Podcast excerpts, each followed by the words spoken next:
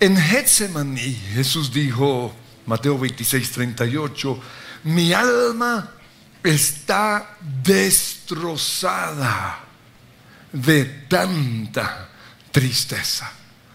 Y quiero detenerme allí porque a veces al, al finalizar el versículo hacemos más énfasis en la depresión que en la tristeza. Y la tristeza es algo con lo, con el, lo cual todos tenemos que batallar. Y la tristeza es algo que sentimos por cosas chiquitas, como por ejemplo perder un partido de fútbol o que nuestro equipo, Colombia, no esté en Qatar. Es lo que sentimos cuando despedimos a alguien que se va de nuestra nación. Es lo que sentimos cuando perdemos un examen en el colegio o en la universidad. Es lo que sentimos al romperse un noviazgo o cuando hay un divorcio. Es lo que sentimos cuando nos roban o tenemos una gran pérdida financiera, cuando nos echan del trabajo, cuando hay problemas en casa o cuando nos sentimos desilusionados. Pero ese también es lo que sentimos cuando oímos canciones que nos recuerdan ciertos eventos dolorosos o difíciles en nuestra vida. Y la tristeza nos puede llevar a la apatía.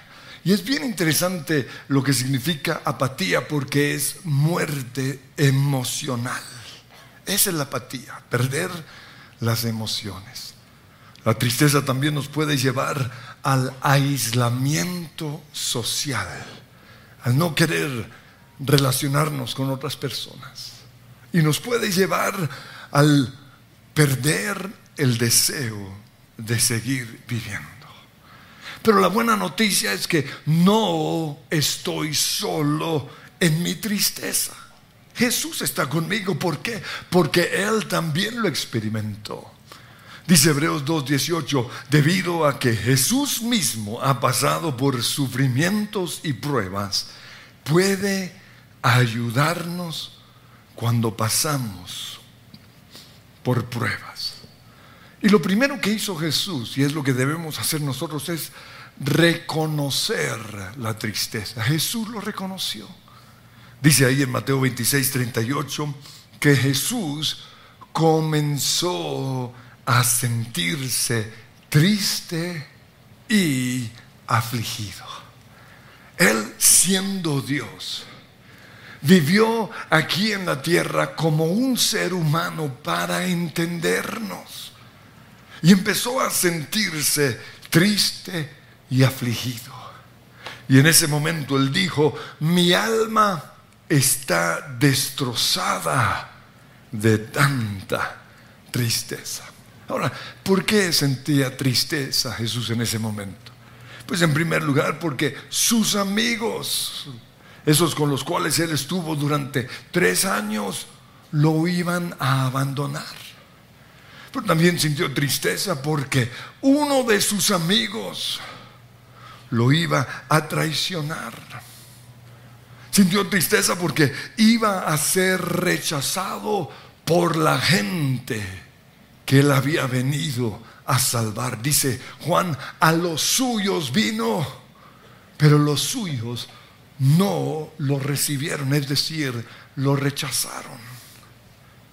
Pero él también sintió tristeza porque iba a dejar el mundo. Y por más feo o malo que sea el mundo, nos gusta estar aquí en la tierra. Dice en Juan 13:1 que Jesús sabía que había llegado su momento para dejar este mundo y regresar a su Padre. Entonces por eso estaba sintiendo tristeza. Iba a volver al cielo con el Padre. Y sigue diciendo, había amado a sus discípulos durante todo el ministerio que realizó en la tierra y ahora los amó hasta el final. Pero además de este evento de tristeza, encuentro otros momentos en los cuales Jesús se sintió triste. Uno fue cuando murió su amigo cercano Lázaro. Dice al respecto en Juan 11:33 que Jesús, al ver llorar a María, se turbó y se conmovió profundamente. Al ver a su amiga llorar, eso lo quebrantó.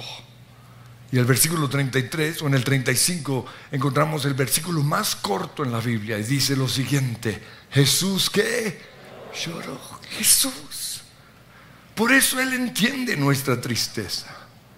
Pero también sintió tristeza cuando los fariseos le dijeron que se largara de Jerusalén, porque Faraón, eh, no Faraón, eh, eh, em, Herodes lo estaba buscando para matar. Dice que en ese momento Jesús desde la distancia, quizás desde el monte de los olivos, uno de los lugares favoritos de Jesús, él dijo en Lucas 13:34, oh Jerusalén, Jerusalén, la ciudad que mata a los profetas y apedrea a los mensajeros de Dios. ¿Cuántas veces quise juntar a tus hijos? como la gallina protege a sus pollitos debajo de sus alas, pero no me dejaste. Y aunque allí no dice que Jesús hubiese llorado, yo sí lo veo llorando por Jerusalén. Entonces, así como Jesús identificó su tristeza, nosotros también debemos hacer lo mismo. Y lo que nos causa tristeza es, en primer lugar, la muerte de un ser querido. Es necesario el duelo. Lo peor que un padre puede hacer con su hijo es que no se entere de la muerte de alguien que ama o de alguien cercano. Algunos dicen, para evitar el dolor, es lo peor. ¿Por qué? Porque necesitamos llorar en el momento en el cual esa persona se fue al cielo o se murió. Pero otra causa de tristeza es el fin de un noviazgo. Y lo sé porque yo no tuve muchas tristezas en mi vida. Uy, pero cuando la bandida esa me dio un beso allá en Boulevard y se largó. O para, ¿por qué me dio el beso? Esa fue mi pregunta. O sea, eso me dolió mucho y fue un dolor de unas cuatro semanas, muy doloroso. Fue mi momento de experimentar una tristeza profunda. O cuando se rompe una relación con un amigo, duele. Pero también una desilusión nos causa tristeza. Y es lo que sentimos cuando algo o alguien no es tan bueno como lo esperábamos. Esa es la desilusión. Las cosas no salieron como hubiéramos querido. Y precisamente eso lo sintió Dios. En Isaías 5:4 él dijo, ¿qué más se podría hacer por mi viña? Y está hablando de nosotros, o en este caso en particular de Israel. ¿Qué más se podría hacer por mi viña que yo no lo haya hecho? Yo esperaba que diera buenas uvas. ¿Por qué dio uvas agrias? Y en Génesis capítulo 6, versículo 6 dice, al ver el Señor que la maldad del ser humano en la tierra era muy grande y que todos sus pensamientos tendían siempre hacia el mal, se arrepintió de haber hecho al ser humano en la tierra y le dolió en su corazón. Así como la mujer o el panadero, el cocinero, prepara todo para un delicioso pastel y lo mete en el horno, esperando que salga bien espectacular y le sale todo aplastado. Eso fue lo que Dios sintió cuando nos hizo a nosotros. Y se sintió desilusionado. Y dice la Biblia que le dolió el corazón. Nosotros nos sentimos desilusionados cuando las expectativas que teníamos para la vida no fueron cumplidas. Soñábamos con una mejor vida. ¿no? Cuando teníamos 14, 15 años allí, en nuestra cama quizás nos imaginábamos la tremenda vida.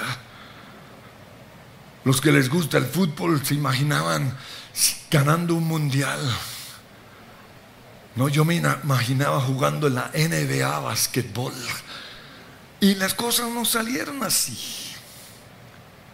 La boda no salió como la niña lo soñaba.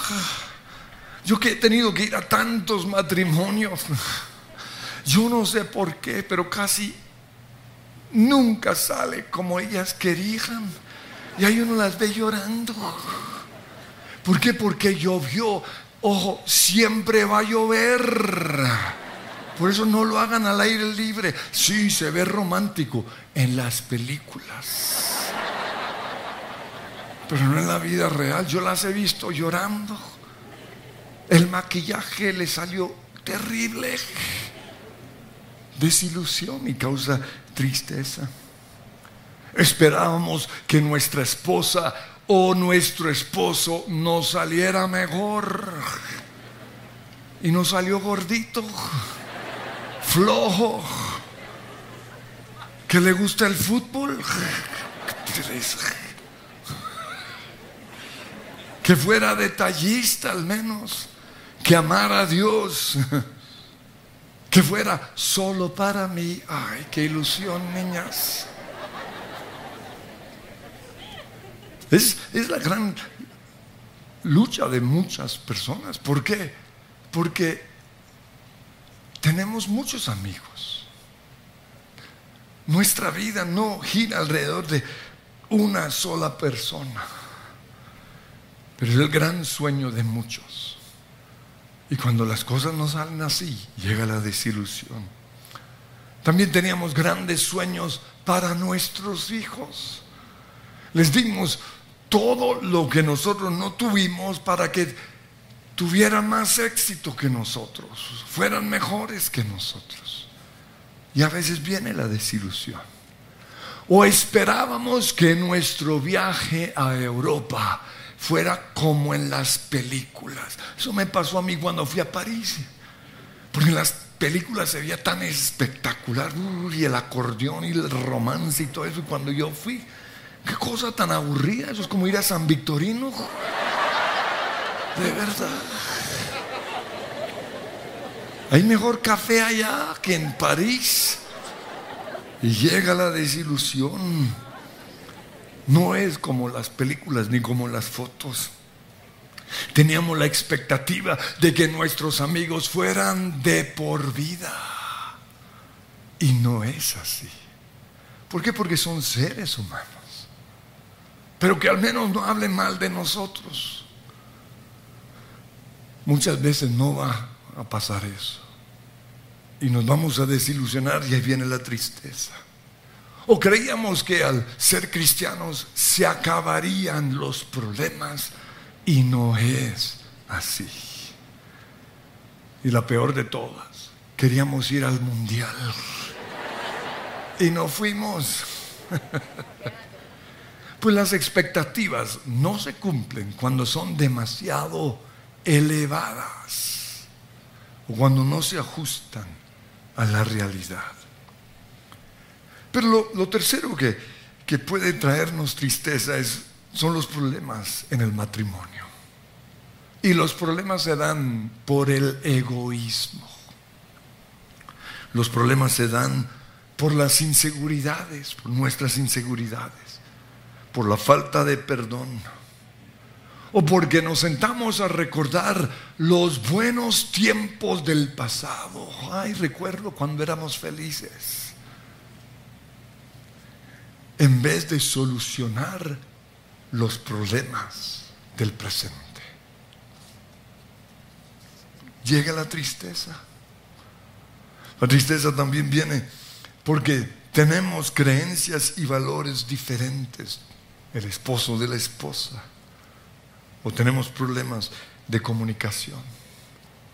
Otra causa de la tristeza son las injusticias. Y Jesús lo dijo, en este mundo ah, habrá injusticias. Pero lo otro que entristece es el pecado. En una ocasión Pablo en su carta dice que habla de la tristeza que le causó a la iglesia en Corinto por la primera carta que Él les mandó. Por eso en la siguiente carta, 2 Corintios 7, 8, Él dice, no lamento haberles enviado esa carta tan severa.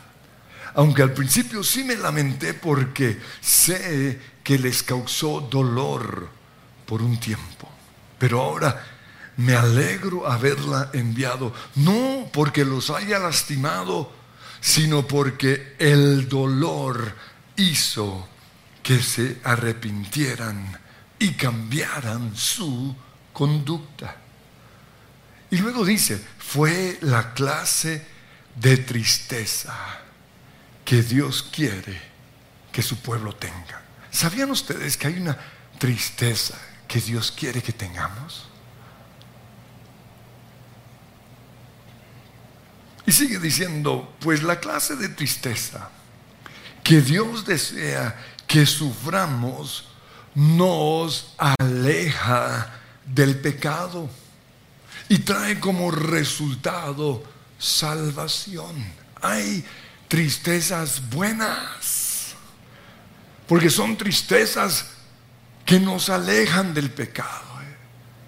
Hay relaciones que se tenían que terminar. Porque esas relaciones nos llevarían al infierno. Hay pérdidas financieras que son necesarias para ser salvos.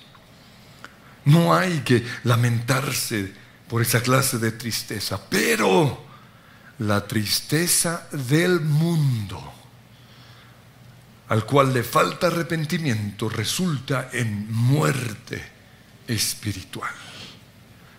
Entonces, ¿cuál es esa tristeza del mundo?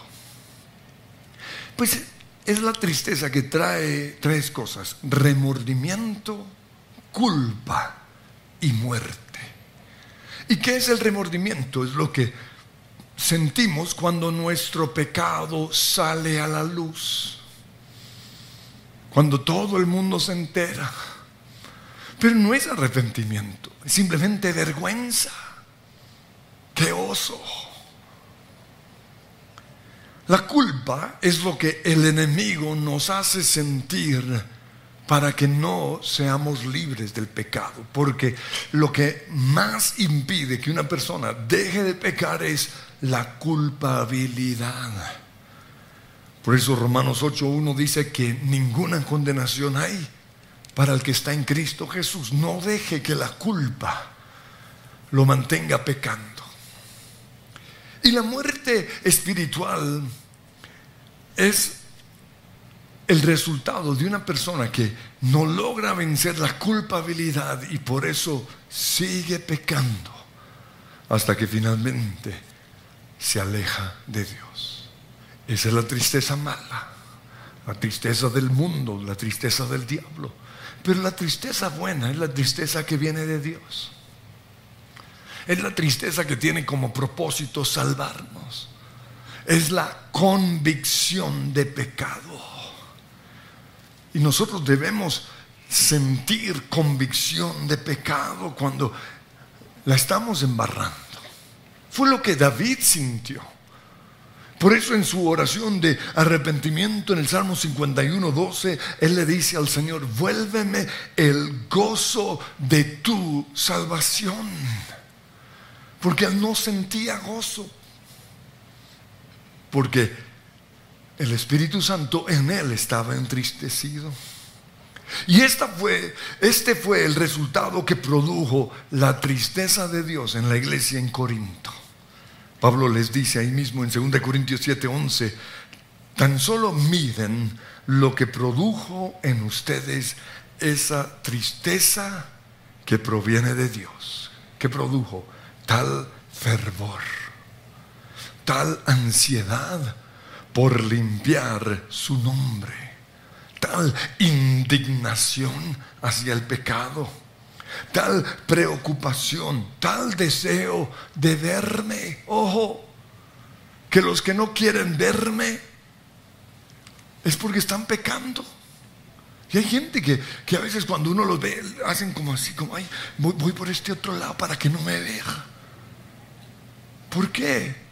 Porque saben que están caminando lejos del Señor. Tal celo y tal disposición para castigar lo malo. Ustedes demostraron haber hecho todo lo necesario para corregir la situación. Pero también hay la tristeza que sentimos cuando el Espíritu Santo que está en nosotros está triste. Y una persona que ha aprendido a andar en el Espíritu conoce esa tristeza. Todos lo sentimos, lo que pasa es que algunos lo ignoran. Dice Efesios 4:30, no entristezcan al Espíritu Santo de Dios con la forma en que viven. Mi manera de vivir puede entristecer al Espíritu Santo. Cuando pecamos, el Espíritu Santo de manera inmediata se siente triste. Y eso es algo que debemos reconocer. Wow, estoy triste por mi pecado no condenación. Es la tristeza de Dios.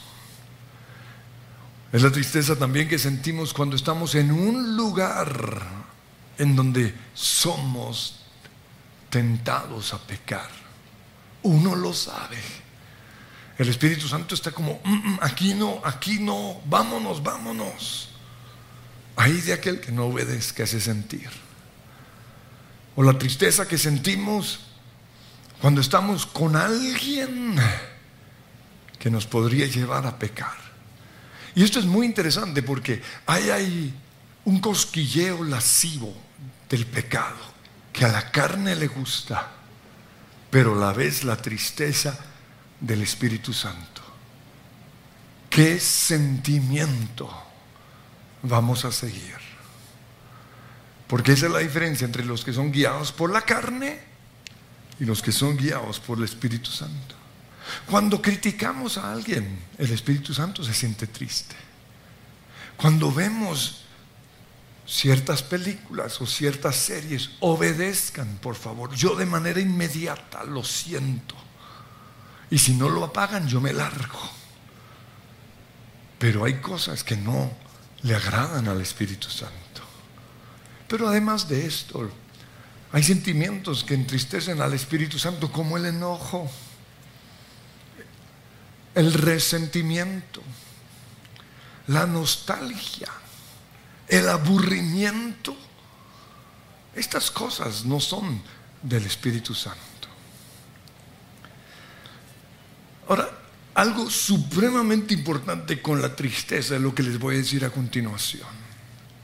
Y es que el que está triste soy yo, no la otra persona. El del problema soy yo, no la otra persona. Y esto lo digo porque a veces cuando estamos tristes creemos que la solución a nuestra tristeza es hablar con la persona que nos lo causó. No.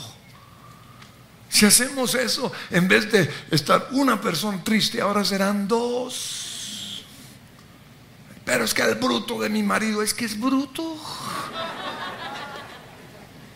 Pero no lo meta. Solucione el problema.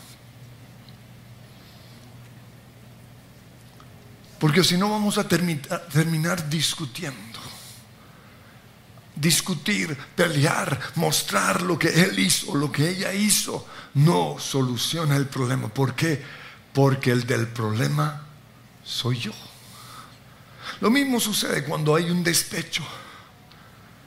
Pensamos, uy, si me logro vengar de la bandida esa, voy a ser feliz. No vas a ser feliz.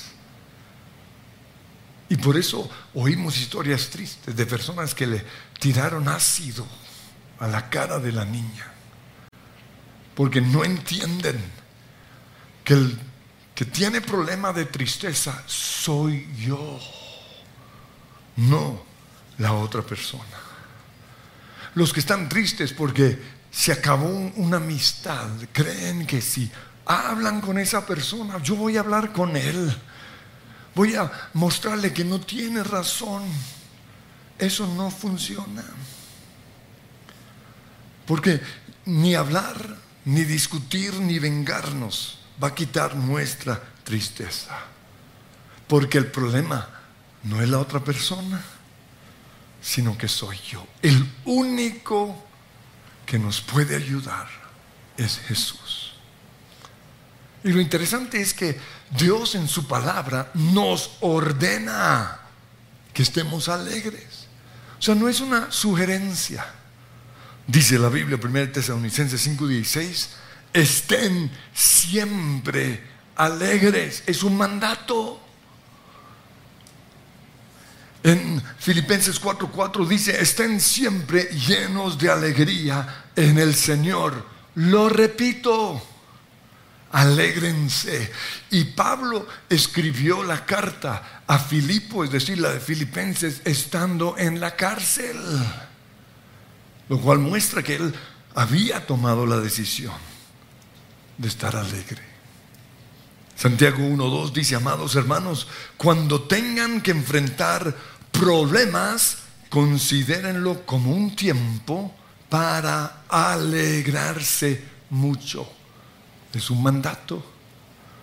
En Habacuc capítulo 3, versículo 17, Habacuc dice, aunque las higueras no florezcan y no haya uvas en las vides. Aquí está hablando de su situación. Podríamos cambiar todas estas frases por lo nuestro, aunque me hayan echado del trabajo, aunque se haya muerto mi abuelita aunque mi matrimonio se esté acabando con todo, yo me alegraré en el Señor y me gozaré en el Dios de mi salvación. Y en Proverbios nos dan dos razones para estar alegres. En, Proverbios 15, 13 dice, el corazón alegre hermosea el rostro ¿Oyeron eso las feas de la iglesia? En otras palabras, las feas son personas que no están alegres. Pero ni una, ni una, ¿no es cierto? Pero el otro versículo está en Proverbios 17, 22. Un corazón alegre es la mejor medicina. Es lo que dice la Biblia. Y esto es mejor que Google. Porque algunos consultan a Google a ver qué, qué, me tomo. Qué? Alégrese. Es la mejor medicina. Entonces, ya finalizando, ¿cómo estar alegres? Pues al igual que el amor, la alegría es una decisión que tomamos. Todos los días debemos levantarnos y decir, voy a estar alegre. Esa es la decisión que debemos tomar. Y cuando el Señor nos ordena estar alegres, nos dice cómo estar alegres. Y espero que en esta serie jamás se les olvide 1 Tesalonicenses 5:16, porque lo voy a usar una y otra vez. Allí dice, estén siempre alegres. ¿Cómo? Oren sin cesar y den gracias a Dios en toda situación. Entonces, ¿cómo vamos a orar? ¿O qué tenemos que hacer para estar alegres, lo primero, perdonar todos los días a la persona y a la situación que nos causó el dolor. Y aquí muchos dicen, eso con el tiempo se te va a ir la tristeza. No es cierto. Si la tristeza no la sanamos perdonando, la tristeza la vamos a enterrar y después es peor. Pero lo segundo es traer a Jesús a ese cuadro de dolor. Y eso es algo que debemos aprender a hacer en nuestro tiempo de oración. Porque así como somos tan buenos imaginándonos lo peor, deberíamos desarrollar el don de fe e incluir en esa imagen triste de nuestro pasado la presencia de Jesús. Si te estás ahogando en las aguas del rencor, de la rabia, del resentimiento, de la soledad, lo que sea, vas a ver a Jesús inclinándose y sacándote de allí. Esa, esa es la solución a la tristeza. No estoy solo en mi tristeza. Nunca estuve solo. El diablo me hizo creer que estaba solo. No es cierto. Eliseo pensó que, o Elías pensó que era el único que no se había postrado ante los dioses falsos. Y Dios le dijo, no es cierto. No estoy solo. Jesús puede sanarnos porque el verdadero gozo viene de Él.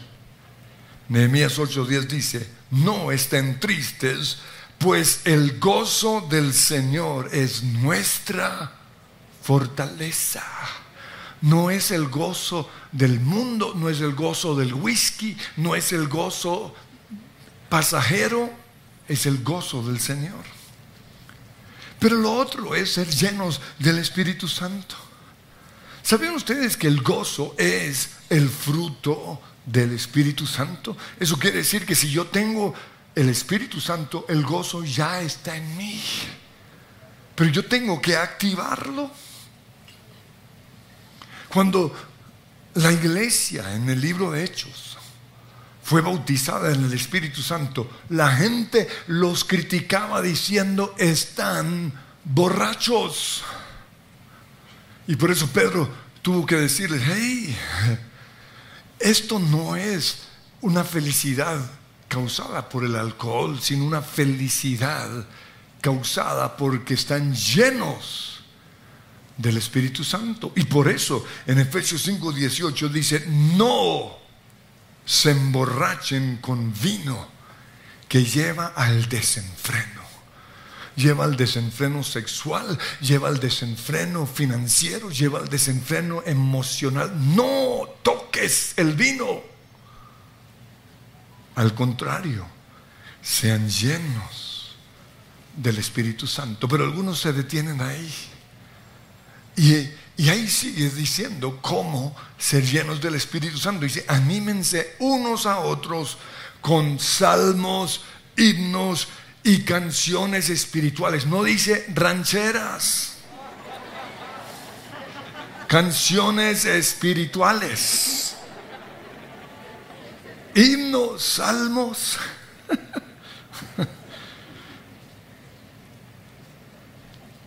Yo recuerdo y, preparando esto me di cuenta que nos hacen falta canciones de gozo. Porque cuando yo era niño, cantábamos canciones como El gozo del Señor, mi fortaleza es... Y luego había una parte en donde nos reíamos.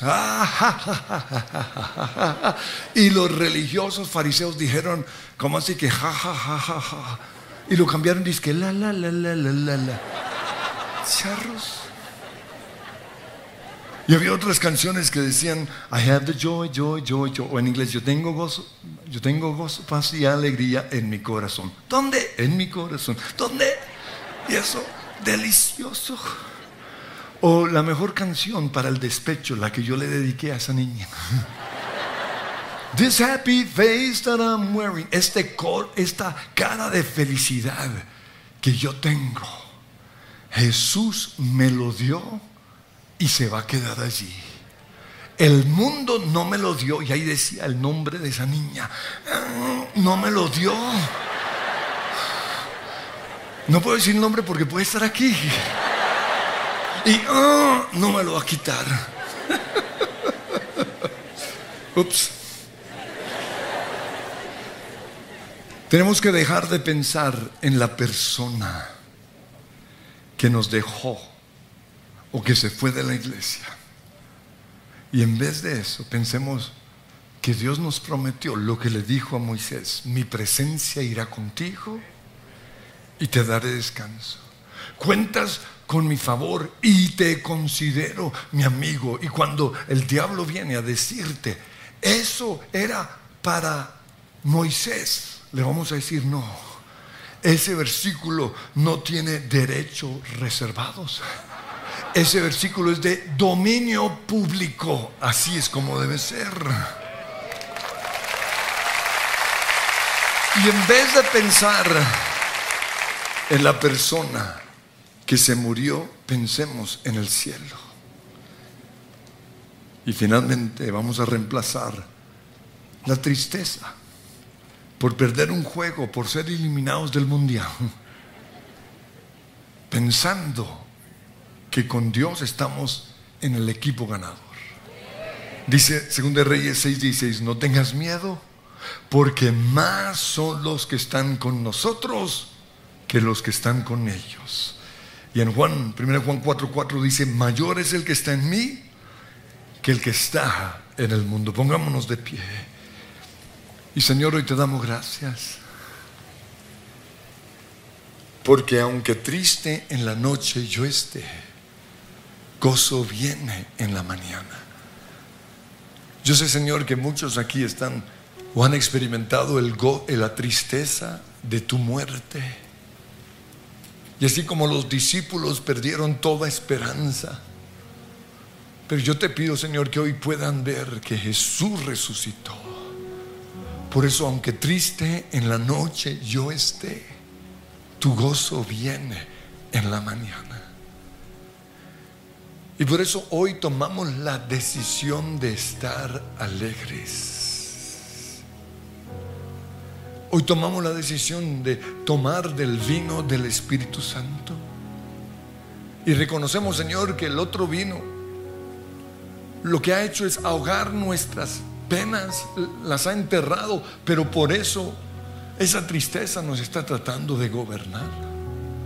Hoy reconocemos que hay tristeza en nuestra vida que viene del diablo. La tristeza de la culpa porque la embarré, porque le fallé a alguien, porque pequé. Pero tu palabra dice, Señor, que ninguna condenación hay para el que está en Cristo Jesús. Esa tristeza que me lleva a seguir pecando, ahora mismo renuncio a ella en el nombre de Jesús. Y voy a ser más bien obediente a la tristeza del Espíritu Santo, al quebrantamiento que viene de Dios. Voy a ser sensible a, al guiar, al impulso o al sentir de tu Espíritu Santo. Y si estás triste o si yo estoy triste, es porque estoy haciendo algo o estoy a punto de hacer algo o estoy en medio de un lugar de tentaciones y voy a ser sensible a tu dirección Espíritu Santo, a tu voz Espíritu Santo. Señor, hoy tomo la decisión de estar alegre y empiecen a declarar eso. Tomo la decisión, Señor, de reír, aunque el mundo diga lo contrario. Tomo la decisión de cantar salmos, alabanzas, de apagar el ruido de esa música que enloquece y más bien prender el ruido de alabanza y adoración. Y Señor, yo te pido perdón por personas que todavía no oyen alabanza y adoración. Te pido, Padre Dios, que hoy tomen esa decisión y, durante esta semana se den cuenta de cómo eso va a avivar tu presencia. Perdónanos Señor porque la amargura te ha entristecido, el enojo, la rabia, la mundanalidad te ha entristecido. Pero hoy decido Señor recibir del vino nuevo.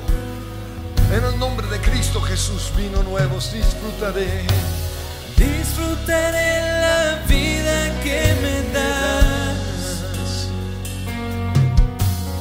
Gracias daré en cada amanecer. Voy a soñar pues todo es posible en ti. Amo vivir, voy a vivir